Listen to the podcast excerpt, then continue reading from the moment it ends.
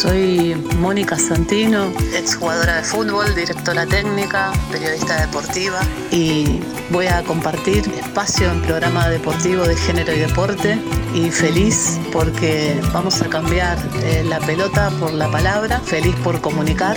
Si yo fuera y porque aprendí con muchas compañeras a pararnos en la cancha como en la vida. Y a entender la vida de manera colectiva. Y la radio es una expresión colectiva de palabra que nos pasamos entre compañeras, compañeros, compañeres para pensar, para hacer preguntas, para mirar críticamente la vida, el deporte.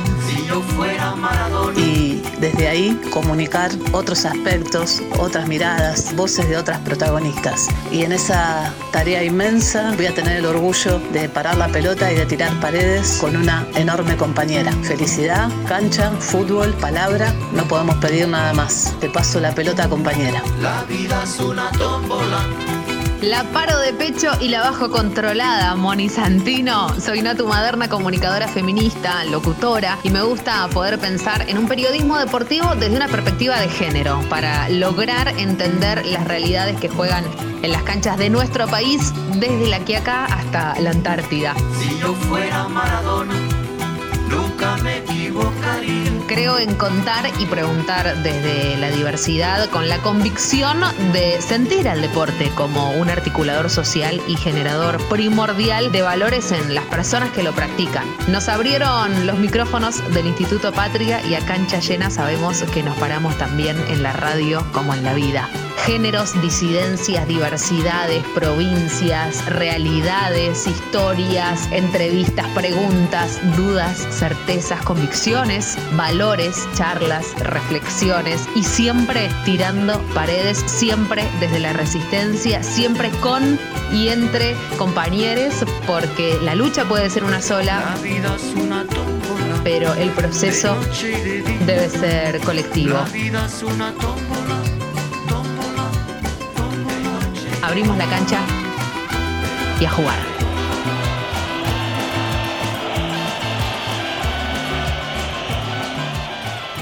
Bueno, Santino, veníamos proponiendo este momento, veníamos soñando, si se me permite el término, ¿por qué no?, con hacer realidad esta charla.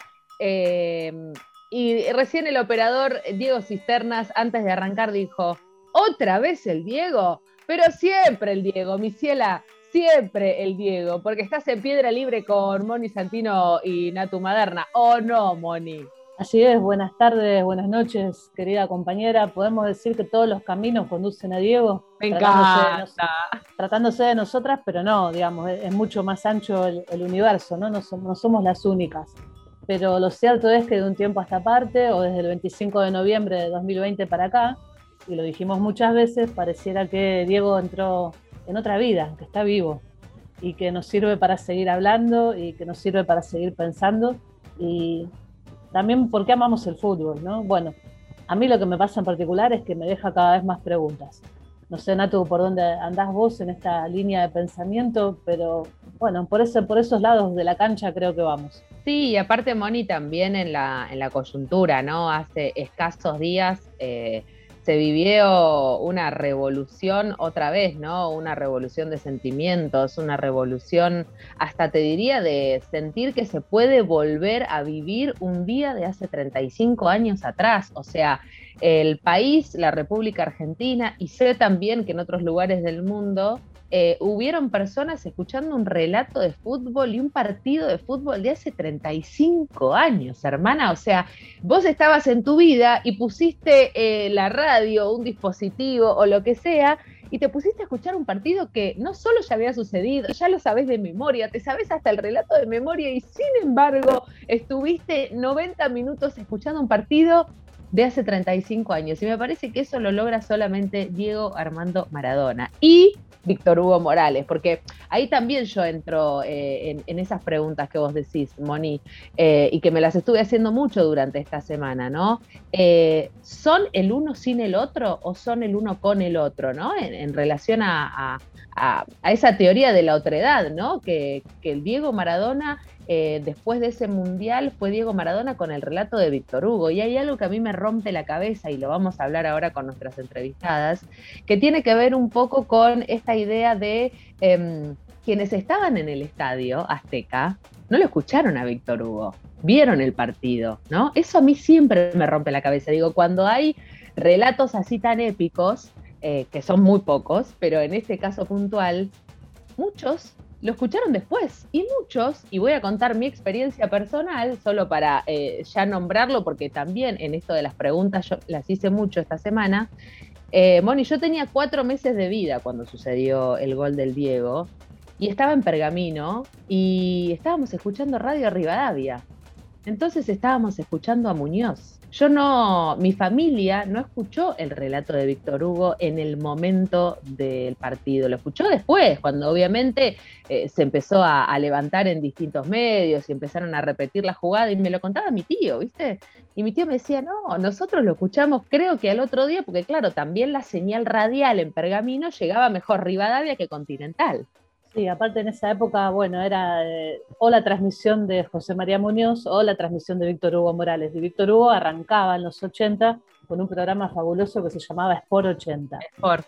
Y José María Muñoz era la oral deportiva, ¿no? Y toda la, tradición, digamos, en, relato, ¿no? Entonces vos tenías ahí como un contrapunto y podías elegir una radio u otra. También decir que todos los que estaban en ese estadio Azteca ese 22 de junio de 1986 tampoco sabían capaz que estaban asistiendo al eh, gol de todos los tiempos, ¿no? Bueno, qué jugada, qué tremendo, buenísimo, una celebración, pero tampoco podías dimensionar el valor histórico, ¿no? Que iba, que iba a tener o que iba a ir cobrando después. Es algo así como los vinos, ¿viste? Bueno, acá me salta la ficha, pero los vinos buenos se van haciendo viejos y son cada vez más ricos. Bueno, eh, algo por el estilo. Y solo cortito decirte que acá en la esquina de mi casa, eh, sobre una, una persiana de mm, una señora que vende camisas de hombre, chombas, y que arriba dice directo de fábrica y un costado outlet, un grupo eh, proyectó el gol a las 7 de la tarde porque ya estaba oscuro, si no, no se iba a ver nada. Claro se juntó una cantidad de gente importante eh, en la esquina de Colombres y las Casas, eh, en Boedo, y se transmitió el gol. Eh, y, se, volvió a gritar, y se abrazaron todos y los autos que pasaban por Boedo volvían a tocar bocina. Digo, realmente es, inmenso. No, creo que exista algo, así en otra parte del mundo. No, no, y en relación también a eso que decías, y, cerramos para, para presentarlas a ellas, es impresionante también porque yo fui a buscar el relato de José María Muñoz porque tampoco se trajo a colación, pero porque tampoco dice nada del otro mundo. Y, digo, el, relato de Víctor Hugo, eh, pensá que es escuadro, es tatuaje, es obra de arte, ¿no? Digo, eh, en cómo derivó ese relato. Y el de José María Muñoz, nada, describe la jugada, que de por sí está muy bien hecho, obviamente, ¿no? Uno de los mejores relatores también históricos, más allá de, las cuestiones que, podamos decir de él, que son muchas. Em, pero lo que vos decías, ¿no? Esta gente que estaba, eh, los espectadores que estaban en el Estadio Azteca, si bien tampoco sabían lo que iba a ser ese gol, Víctor Hugo Morales tampoco sabía que ese relato iba a ser el quiebre de paradigma también en su historia personal y profesional. Y sin embargo, tuvo las palabras, creo, exactas que nunca eh, iba, va a volver a poder tener eh, en relación a el genio del fútbol mundial, perdón por estas lágrimas, el puño, ¿no? Y, todas frases que en la vorágine y en la velocidad del relato de una jugada es casi impensado. Uh cósmico. Bueno, eh, vamos a parar, ¿no? Pues si no. Vamos a parar, vamos a parar, vamos a parar. es, un, es un montón. Vamos a hacer montones de especiales, ¿no? cuando salgamos de la virtualidad radial, nos vamos a dedicar a eso. Bien. Seguro que sí, seguro te que tomo la palabra. Eh, te lo pido por favor, tomame la palabra em, y las vamos a presentar a ellas directamente, me parece, Moni, para no perder más tiempo. Y tengo en mis manitas eh, un libro hermoso que, me llegó el año pasado, este, me llegó el año pasado en versión eh, web virtual, porque eh, es hace poquito que, lo podemos tocar, aunque ya lo podíamos leer, porque eso también pasó durante la, la, pandemia, ¿no? La gente no dejó de escribir y sacar libros, solamente que, bueno, había que resignificar las formas Eh, y tengo en mis manos todo Diego es político, eh, con una tapa, Moni, y una edición de, de síncopa impresionante. Eh, y vamos a estar hablando hoy con dos de ellas, con Sofía Ferro y con Lorena Álvarez. ¿Querés empezar por Sofi, Moni? Arranco, arranco por la derecha. Pero claro. Con Sofi. Sofía Ferro es asistente editorial y correctora de Síncopa un multiverso de poesía, programación, periodismo, lenguajes digitales y estudios maradonianos. ¡Qué belleza! Le interesan los cruces entre la tecnología y las industrias culturales. Colabora con diferentes medios con más de 10 años de experiencia como redactora en el mundo editorial. La corrección literaria y traducción. El 2020 lo empezó siendo oficialmente desarrolladora web. En 2016 formó la editorial Subsur, Lore, no, perdón, Sofía, porque ahora estoy, un poco mareada de tanto que hablamos. Eh, Sofía, Ferro, un gusto gigante, enorme que, estés en esta tarde de domingo acá en Piedra Libre. Bueno, buenas tardes. Muchas gracias por la invitación. La verdad es un orgullo poder eh, hablar sobre este hijo pandémico que hicimos con Cinco eh, y poder traerlo a conversación acá también con ustedes y con Lore. Em, yo, sabes que a Lore la conozco hace muchos años ya. No vamos a decir cuántos porque no, ni, falta que hace, obviamente. Pero a mí siempre cuando hablo de Lore o con Lore, me gusta presentarla con su video de Twitter y después hablar de, las cosas serias. Y, porque me parece que, mira, e, es, eh, son dos oraciones las que tiene Lore en, su video de Twitter. Eh, ella en, Twitter es arroba Lu y dice, me gusta tanto la radio que una vez dije que trabajaría de cebarle mate a la rea destino de tango, ¿no? Digamos, como para que se entienda de sobremanera eh, de quién estamos hablando. Eh, y ahora sí, obviamente, voy a pasar a leer lo hermoso que dice eh, y lo bien que está retratada Lore también, porque después de cada texto, en todo Diego es político, hay una, una breve descripción de cada una de ellas. Colabora en Panamá Revista, La Nación Trabajadora, Revista Bache, entre otros medios culturales también. Ella se especializa en cultura televisiva y su texto lo deja claramente a la vista. Y si la siguen en redes, bueno, mi ciela está todo dicho. Em, su trabajo pone en diálogo diferentes escenarios y también coyunturas actuales con las narrativas que se fueron plasmando desde la pantalla chica a través del tiempo. Y así, desde esa perspectiva, no solo se puede pensar una posible argentinidad, eh, sino también proponer una memoria, ¿no? Em, ¿Cómo, le va, señora eh, Lore Álvarez? ¿Cómo le va? Ahí, buen, buen domingo, ahí a las, a las 3. Eh, muy bien y las estaba escuchando y, pensaba, qué raro el 2020 encerrados, por lo menos nos pasó Sofía, y pensando Maradona en el encierro, sin saber qué iba a pasar después con Maradona. O sea, un, un Maradona vivo en un año donde estábamos todos muy dormidos, muy encerrados. Fue rarísimo eso. Eh, pensaba, el relato de alguien vivo entre todos encerrados. Totalmente, Lore, totalmente. Y aparte, bueno, hay que nombrarla a, ella, eh, que, es la editora, a, Bárbara Pistoia, porque mm, cuando yo le cuento a Moni de este libro, le digo, escúchame, son todas minas hablando del Diego es un libro de mujeres hablando de Maradona, eh, mi ciela, en, medio de lo que había sido también el año pasado, que, se habló mucho y que me parece que se abrió una puerta eh, hermosa y, aún con mucho todavía por escribir y por pensar, que es esta eh, pregunta que yo por lo menos la vengo haciendo hace muchos años y estoy segura que ustedes también, y es la típica, ¿no? ¿Se puede ser antes decíamos mujer y maradoniana, y después esa pregunta se fue transformando, ¿no? Se puede ser feminista y maradoniana, como que le fuimos sumando peso a, la pregunta, este, y, con Moni la, la hemos eh, respondido hasta el cansancio y, cada vez que le respondemos decimos una cosa nueva, ¿no? Una cosa nueva, le vamos sumando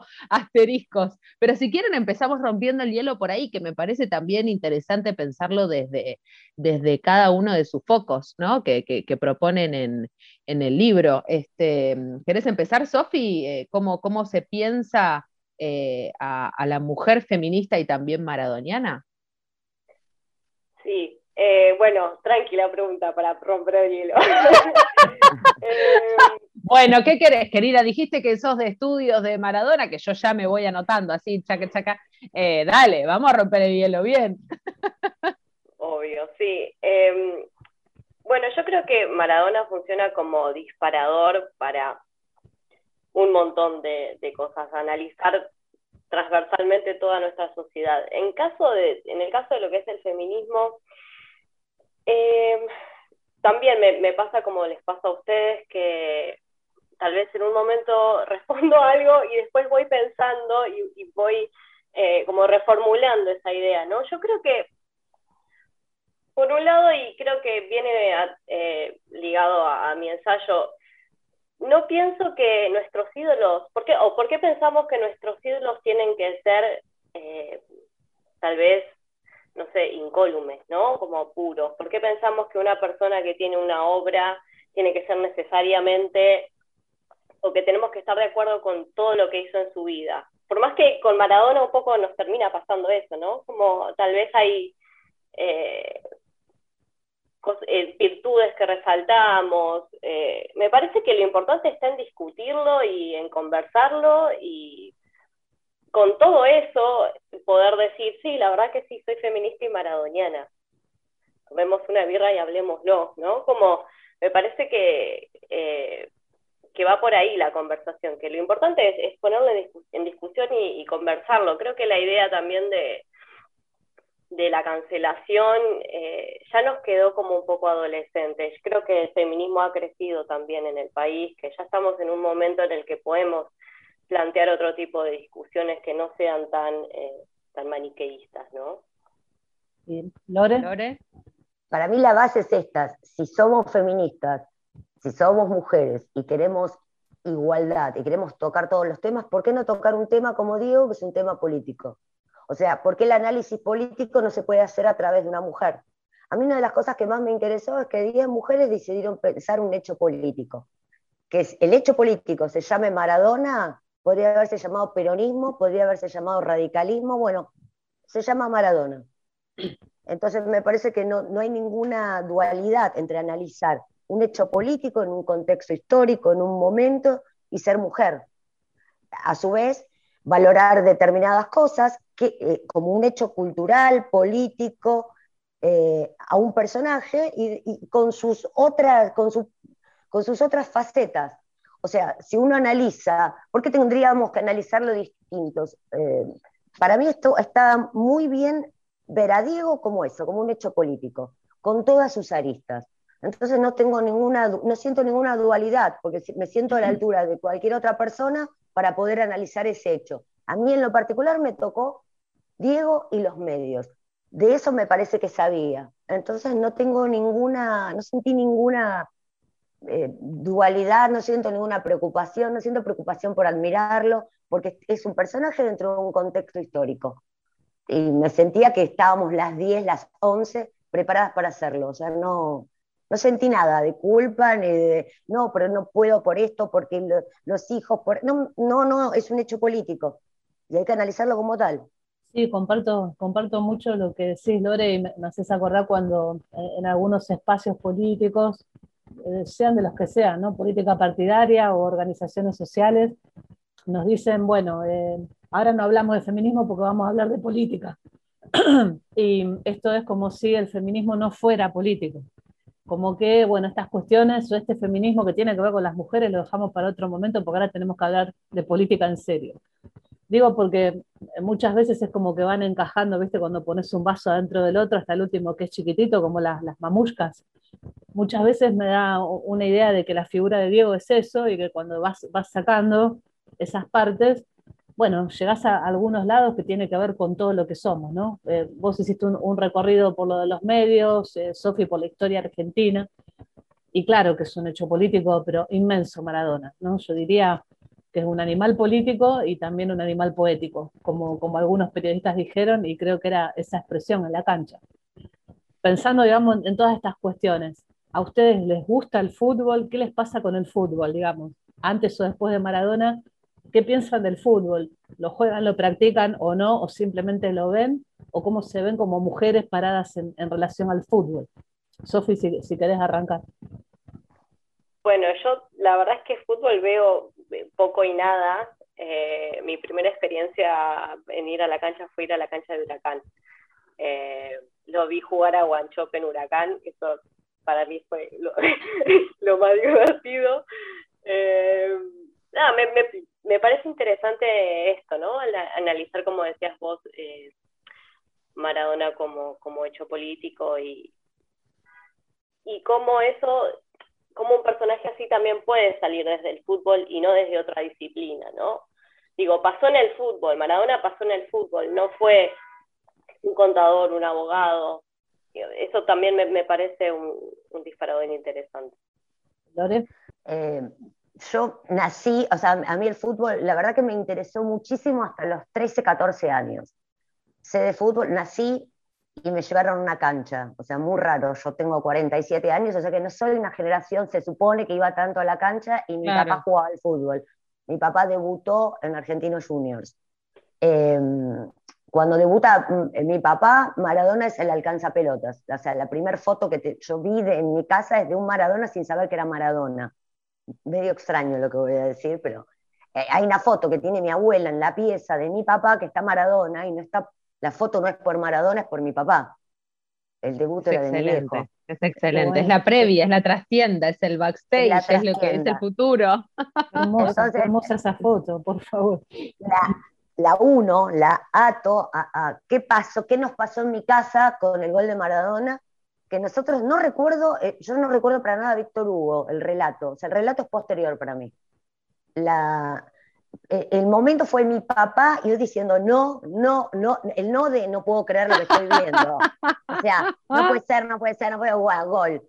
O sea, para mí está el relato de mi papá por sobre el relato de Víctor Hugo. Voy a decir o sea, que es, es como una relación muy íntima que, que tengo con el fútbol. El 86 fue el último año que yo voy a la cancha. O sea, el, el Mundial 86 para mí marca muchísimo, Maradona marca mucho. Y también lo que voy a decir es lo siguiente, el relato de Víctor Hugo es parte de una grieta. Este es un detalle que cuando ustedes estaban hablando, en esa época la grieta era Menotti-Bilardo.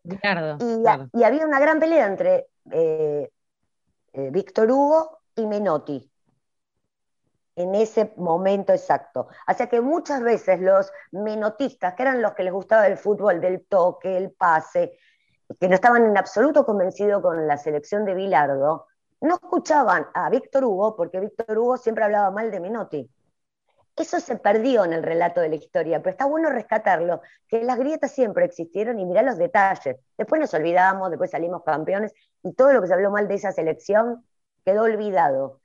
Pero el tema es que si a mí el fútbol me gusta, corté un poco con el fútbol para cortar con el Edipo, entonces bueno, a los 13 se acabó, sé de fútbol, si me siento entiendo, me gusta, me apasiona, y lo que se vive en la cancha es una locura que digo, como dice Sofi, que un hecho político haya salido de una cancha tampoco me extraña. Y tampoco me extraña que sea un, que recién al final del siglo sea un hecho donde las mujeres también participan. Fue lentamente llegando las mujeres a la cancha. La que está hablando es eh, Lore, Lore Álvarez, está también Sofía Ferro, que son integrantes del proyecto hermoso de Todo Diego es Político, de la editorial Síncopa. Y recién decías, Lore, algo de la grieta, y yo me anoté justo, em, yo tengo un problema con los libros, los hago mierda directamente, eh, son apuntes de la facultad, em, y me anoté en la página 109, porque quizás alguien del otro lado está escuchando y tiene su librito en la mano. Y y, yo me anoté eh, en una parte del texto de Sophie, me anoté la grieta. Y, mm, me anoté la grieta en, relación a algo que, describe Sophie muy bien, que es dentro del relato maradoniano, digamos, ¿no? Eh, esa necesidad de, como argentinos, inconsciente casi, de un país inmaduro que sigue buscando una narrativa que lo unifique. ¿No? Como que seguimos buscando ese ídolo que nos una a todos y a todas. Eh, y dice, voy a leer una, oración, dice Sofi, es un problema de perspectiva. La cuestión no está en el objeto de esa personificación, que sería Diego Armando Maradona, eh, sino en la operación en sí. Eh, y el mecanismo sostenido de eliminar significantes ideológicos de los personajes que hacen a la cultura popular. ¿Creen que, ¿creen efectivamente el Diego también es parte de esa grieta? Digo, me parece que también es algo que, que se ve a lo largo y ancho de la historia de Maradona, porque también en esa grieta podemos poner el recorrido también de la vida, que lo hace Sofía en su texto también, eh, en relación a, lo que son, eh, a lo que es la historia política del país, ¿no? El peronismo, el radicalismo, la plata dulce, que también lo dice Lore, ¿no? Entonces digo, el Diego termina siendo eh, un argentino personaje y protagonista de una parte de la grieta, capaz, ¿no? No sé, Sofi, si querés arrancar porque te estaba citando. Qué honor, qué honor, sí. Em, a ver, eh, sí, yo creo que también este, esta idea de, por eso mi texto se llama, mi, mi, ensayo se llama Matar a Dios, ¿no? Como esta idea de endiosarlo a Diego hace que se le pierdan hace que, se pierda su personalidad en conjunto y todo su, su accionar político.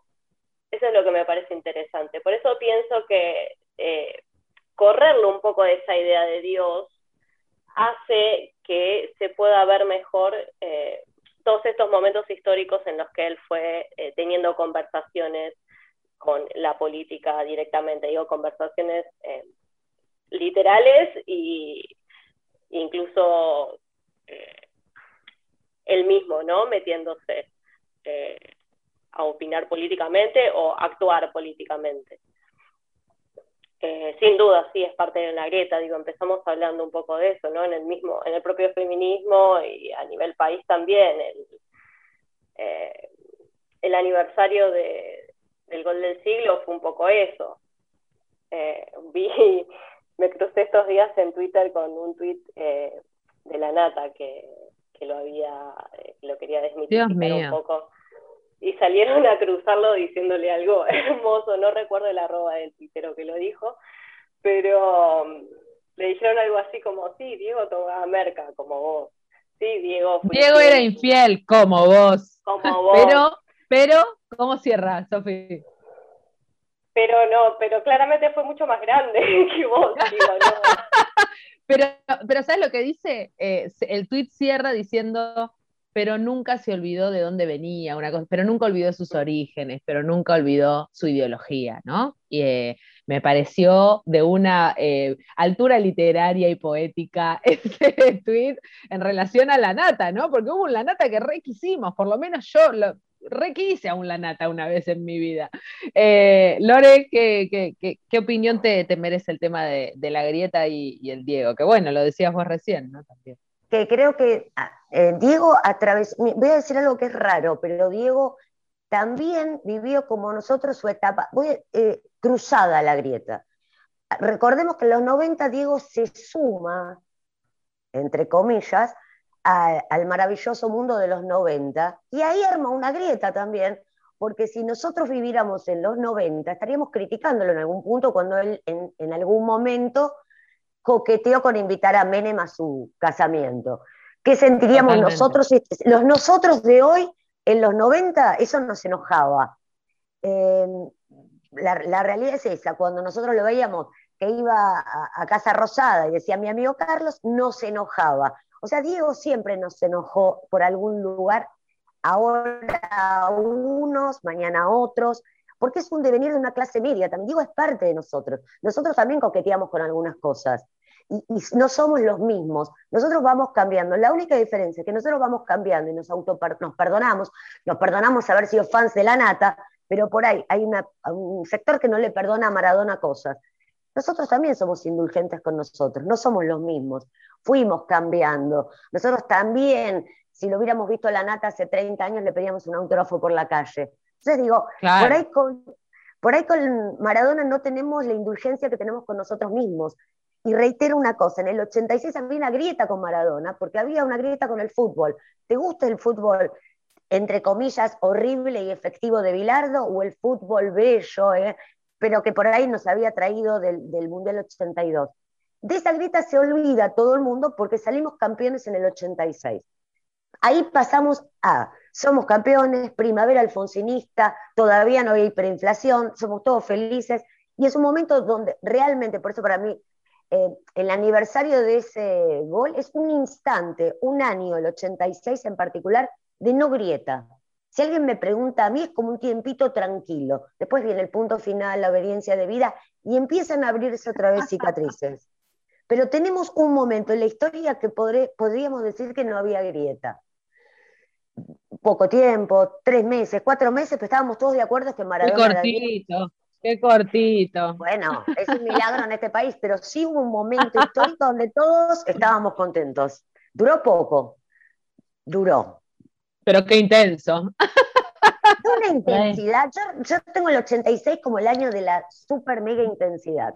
Para mí es el año que habría que analizarlo completo porque es el año donde somos felices con la democracia, nos ganamos el Oscar, eh, Maradona trae la copa, o sea, fue el año, después no sé qué pasó, ahí hubo alguna maldición porque nunca más volvimos a ese año. River sale campeón con un campeonato pero impresionante, el fútbol local era una maravilla, mil cosas para que te podría decir que nos tenemos que haber quedado en el 86 y no salir más.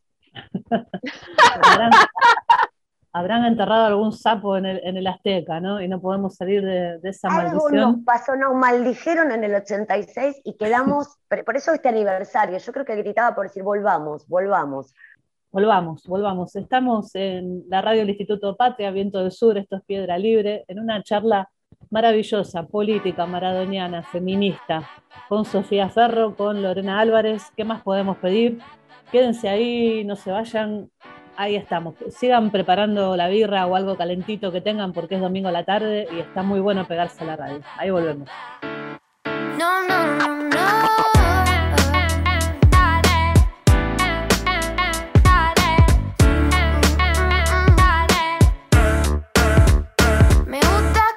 miren, me gusta que me quieran, me gusta que me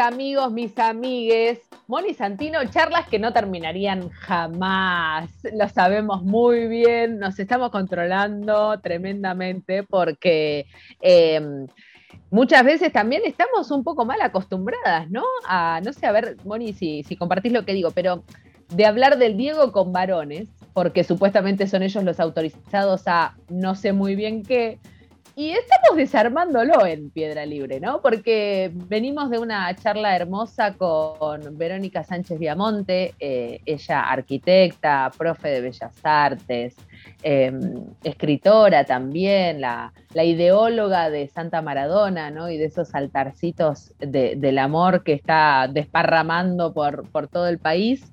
Y, y ya había sucedido de, hablar con mujeres sobre Maradona y hoy las tenemos a ellas, a, Lore Álvarez y a Sofía Ferro, hablando del Diego, pero también con esa cuota, si querés, hasta política, académica, reflexiva.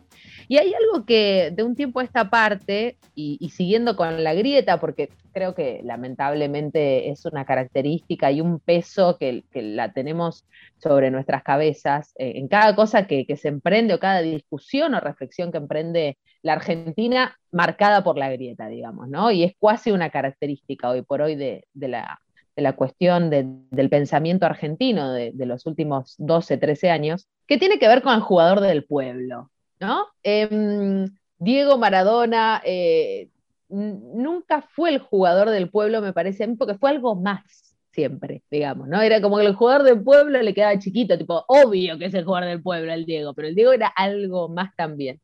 Em, y, cuando pasó lo de Tevez, eh, de un tiempo a esta parte, eh, y, todo lo que tuvo que ver también con eh, esa alianza tan sucia y con, Mauricio Macri, eh, se corrió de, esa caracterización ¿no? de, jugador del pueblo. Y, también lo vi reflejado en, varios textos de, Todo Diego es político, porque Lore y Sofi forman parte de, ese libro.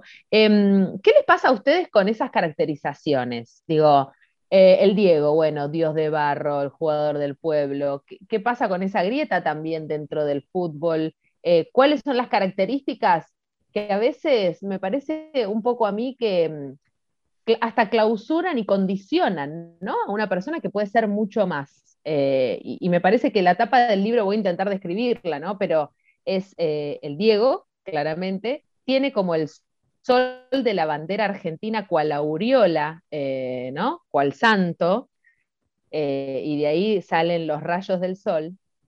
Pero eh, en el cuerpo del Diego hay como, no sé, Moni, em, como si fuese una manifestación, y hay varones, se ve como un bebé, me parece por ahí también. No, se ven mujeres así a, Bueno, se ve un cartel que dice pan y trabajo de fondo. Em, voy a empezar tranqui, como empecé el primer bloque. Em, ¿Qué es el Diego, Lore? Yo creo que Diego básicamente trasciende y, se diferencia de otros futbolistas porque Diego no es solo fútbol. ¿Por qué uno puede ser el, eh, el jugador del pueblo? Porque Tevez es un ídolo de un equipo. O sea, no, me imagino un hincha de huracán con una bandera en su casa o un cuadro de Tevez como no me imagino a un hincha, no sé, de, Boca con un cuadro de Francesco. Diego trasciende eso, tiene particularidades, es muy histriónico, tiene un léxico extraordinario, tiene una rapidez mental. La rapidez de los pies de Maradona está en su cerebro también. Entonces creo que trasciende porque él puede presentarse mediáticamente en un momento donde los medios no tenían, o sea, los, vamos a pensar los 80, él ya directamente es un personaje interesante en los 80, porque es rápido, porque es hábil, porque habla bien. Entonces rompe esa lógica de el futbolista que representa. Hasta ese momento los futbolistas representaban un equipo. No sé, mi abuelo amaba a Amadeo Carrizo porque era de River, era un gran arquero de River. No me imagino ningún hincha de boca con un cuadro. Maradona rompe eso, pero básicamente porque es un gran personaje mediático cuando los medios estaban apenas germinando. Había, eh, habían existido, o sea, tenemos una tradición de deportistas ídolos.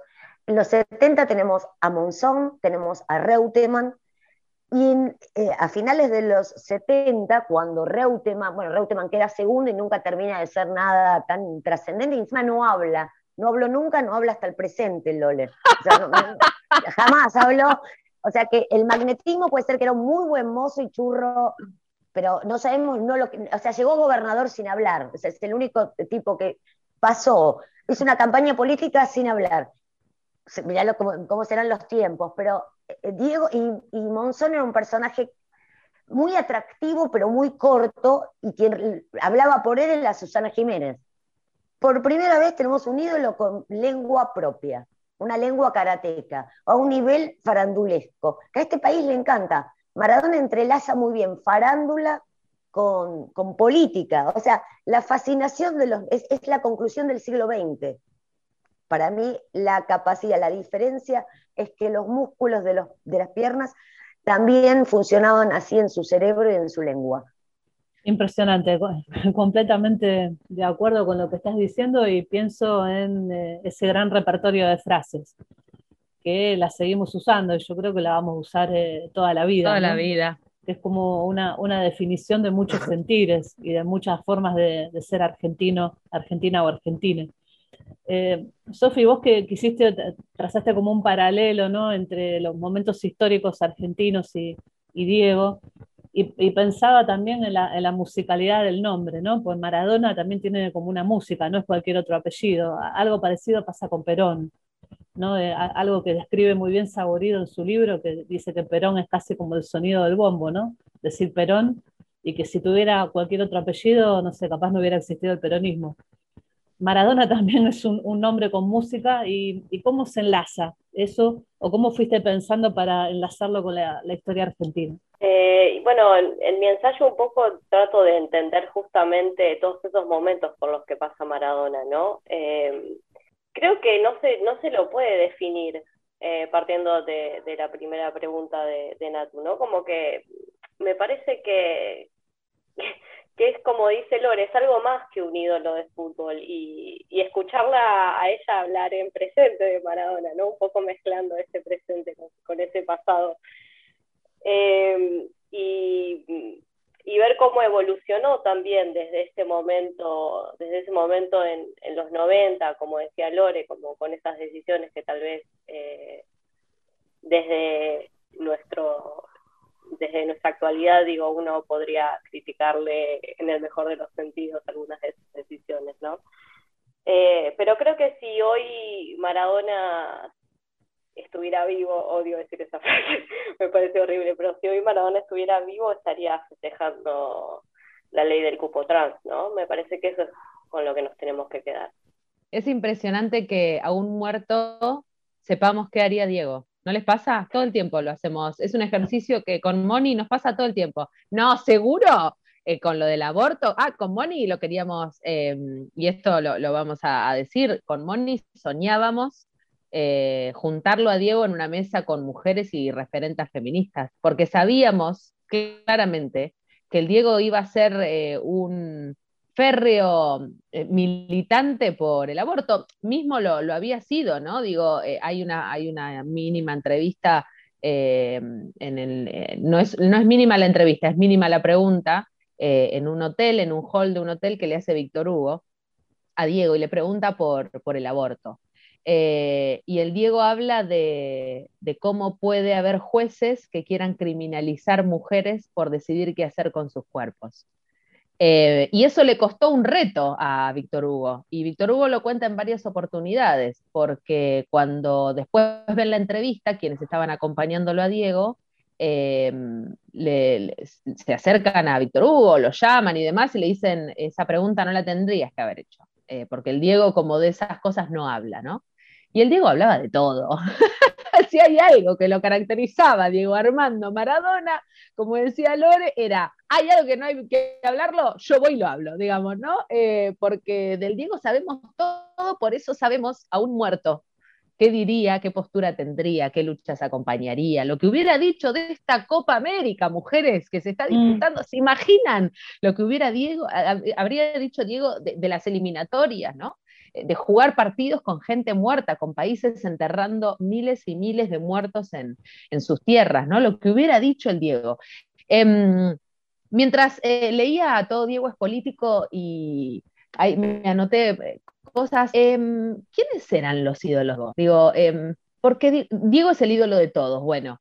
Eh, Diego está en las paredes de los hinchas de River, Diego está en las paredes de los hinchas de... Diego está en las paredes, de, no solo de las casas, sino de, los países, de, los barrios, de las escuelas, de los clubes, eh, de las gomerías. Una vez me pasó algo hermoso, entré a una gomería hace, bastante tiempo y había minas en pelotas, obviamente, y en el medio el Diego. Era como espectacular, ¿no? Como el, Diego estaba en todas partes.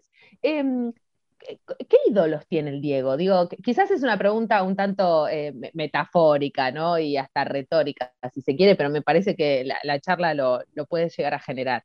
Em, porque, ¿quién es el ídolo de Dios? Creo que lo que lo hacía feliz eh, era muy musical. Si uno le pregunta, pasamos por los. Yo creo que era romántico, absolutamente romántico, y me parece que la música lo fascinaba. Llegó a grabar con Pimpinela.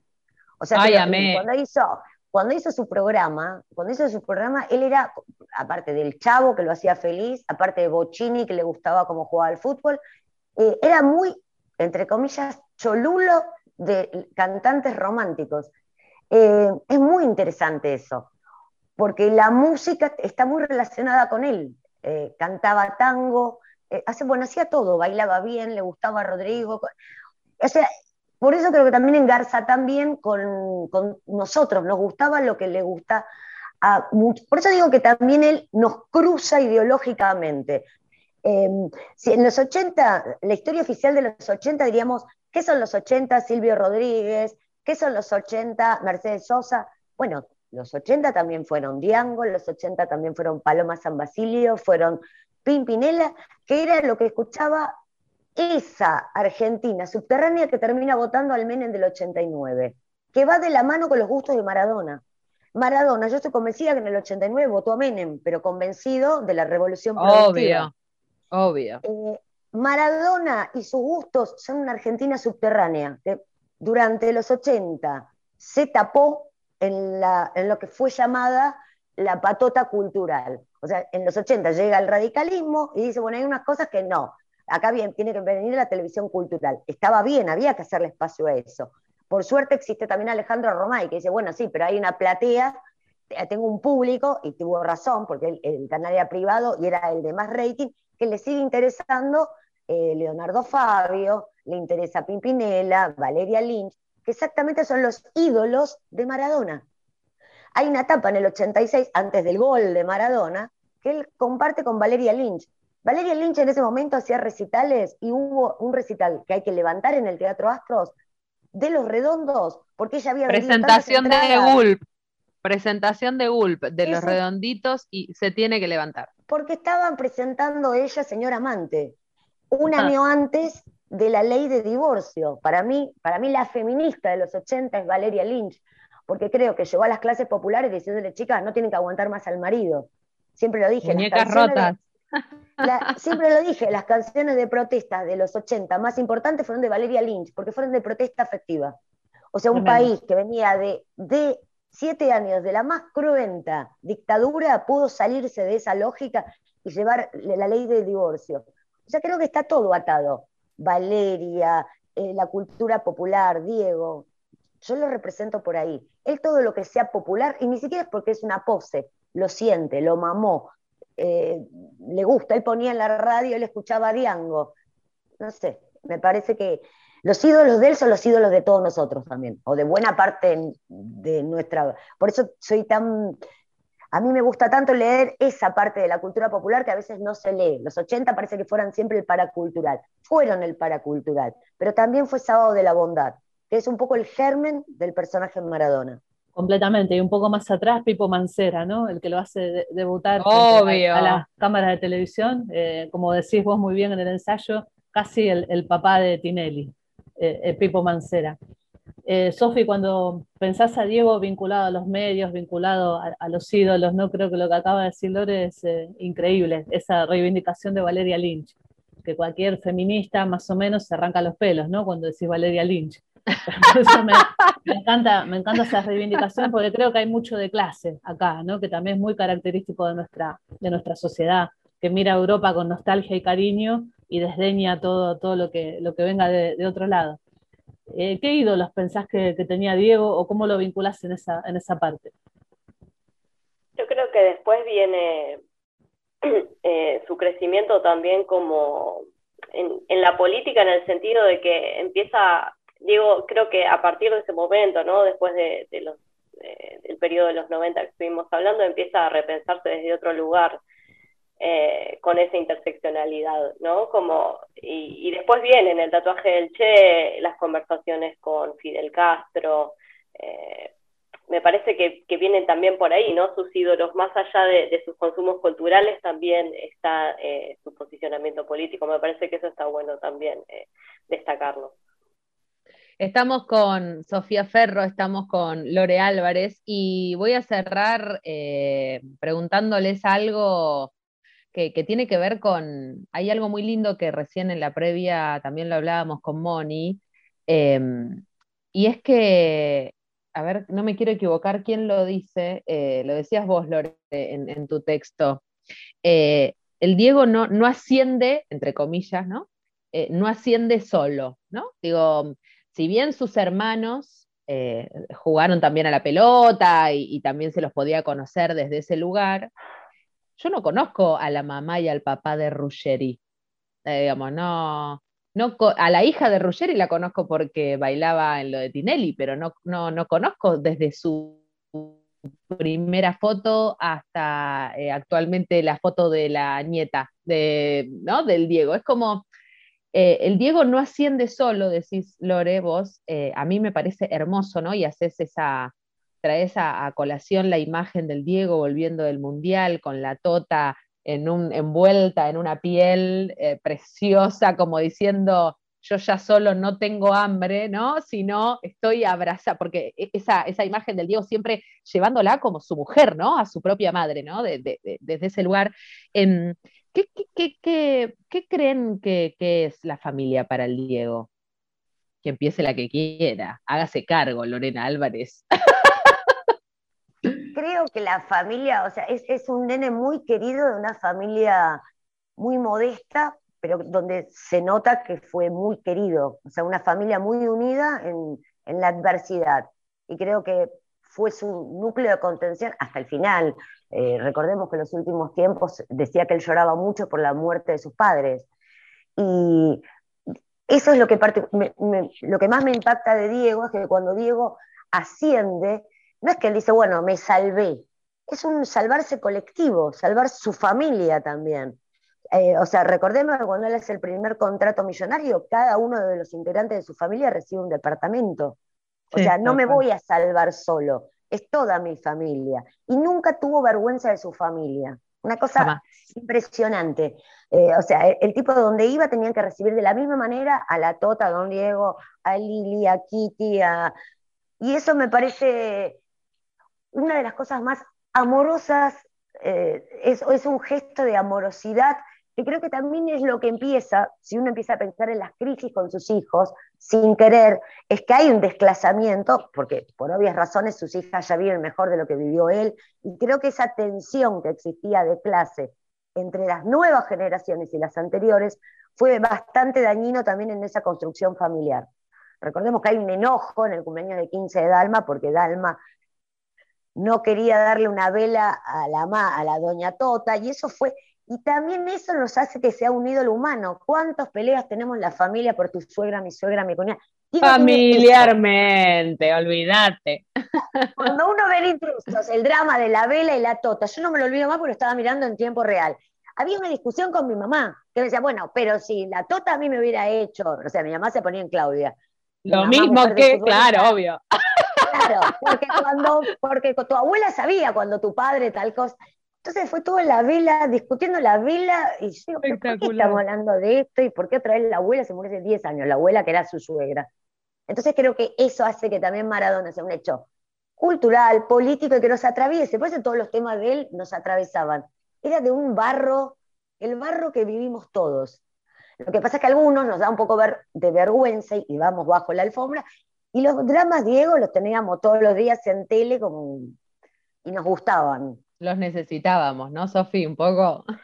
Sí, creo que también em, es, esto de la exposición excesiva hace que, que, que sea un ídolo más cercano, ¿no? Y también pienso con lo que decía Lore, em, de, que nadie se salva solo y, más allá de, digo, vos preguntabas, Natu, el tema de, qué es la familia, más allá del concepto de familia en sí, es, creo que es la idea de, la felicidad compartida, ¿no? Como un, segundo estadio de eso. Sí, nadie se salva solo y además eh, la felicidad es compartida, los logros están, eh, están compartidos con, con su grupo familiar que encima excede un poco, digo, cualquier idea de pareja, de matrimonio, de hijo. De eh, hijos. Hijes. Tremendo, tremendo, tremendo. Y yo creo que todo cierra ahí también, ¿no? En, que quizás hasta el Diego sacaba nuestros propios trapitos al sol y por eso también no nos gustaba tanto, porque en el Diego veíamos nuestras falencias, ¿no? Un poco, era como, el Diego, bueno, tiene hijos por todas partes. Bueno, no todos tenemos hijos por todas partes, pero conocemos, ¿no? A muchos que han dejado, ¿no? Digo, entonces era eso, era como todo aparte exponenciado al mil por mil, porque eso también era el Diego, ¿no? Era, todo quinta fondo, siempre quinta fondo el Diego. Em, eh, Lore Álvarez, eh, Sofía Ferro, agradecerles muchísimo por, por este rato, por este domingo en Piedra Libre, en Viento del Sur, en, la radio del Instituto Patria, porque me parece que em, estamos en un buen momento de seguir analizándolo al Diego, pero con voces de mujeres. Eh, me parece súper interesante también ese quiebre de paradigma. El, libro Todo Diego es político me parece que también es un, es, un libro mm, que marca una época. Eh, no hubiera sido posible un libro de 10, 11 mujeres hablando y escribiendo del Diego hace siete años atrás.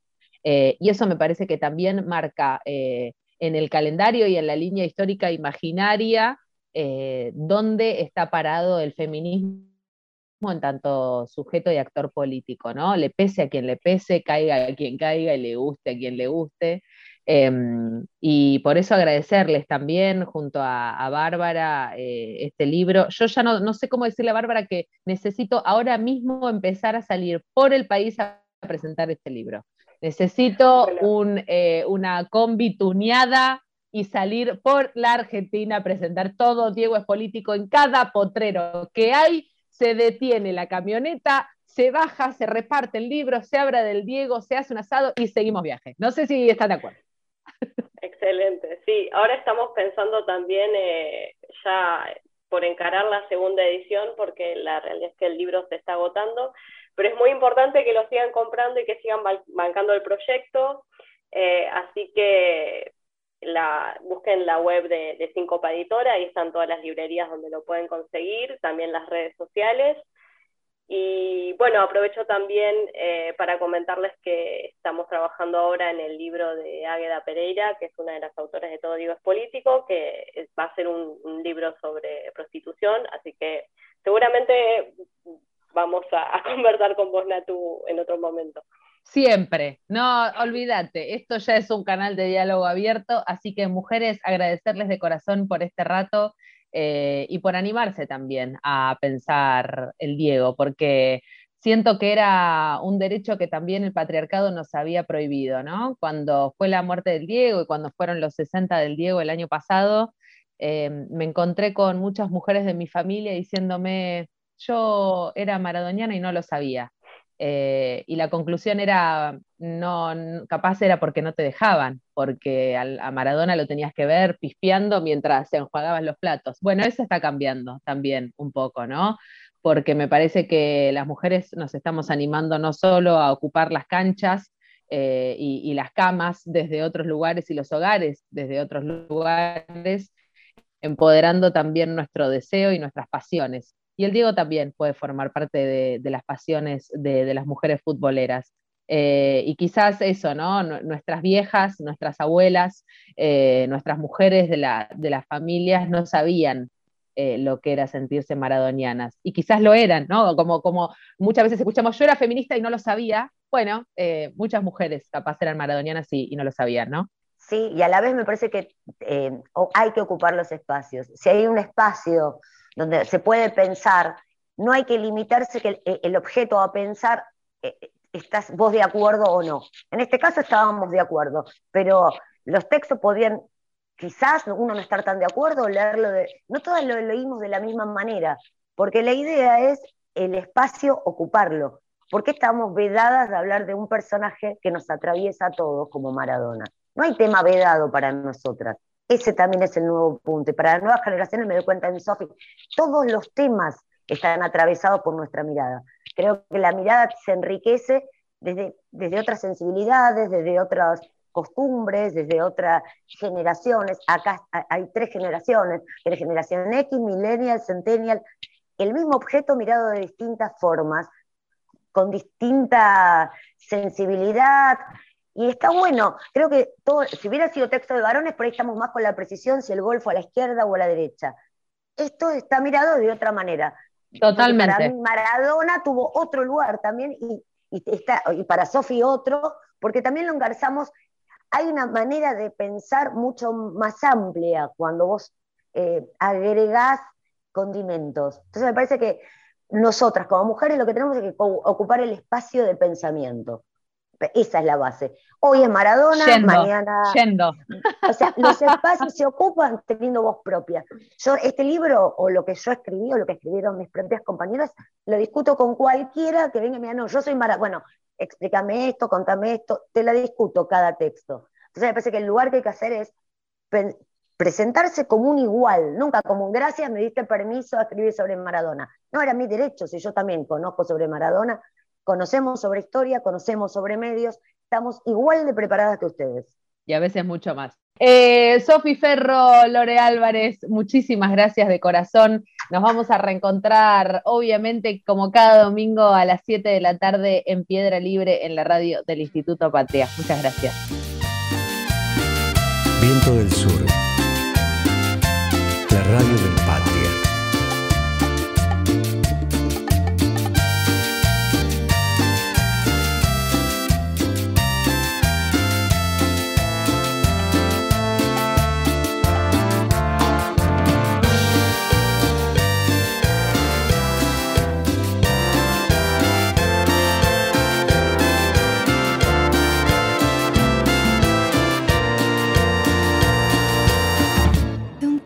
esta parte solo fue mentir. Que éramos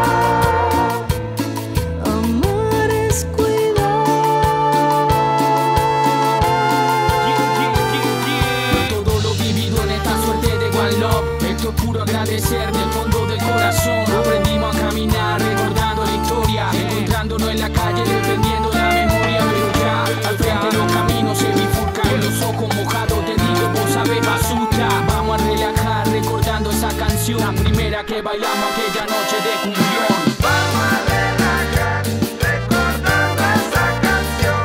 Genial, genial, te acordás, guacha, la gozamos. Vos eras la reina, yo el bufón de tu reinado. Ese amanecer no me lo voy a olvidar.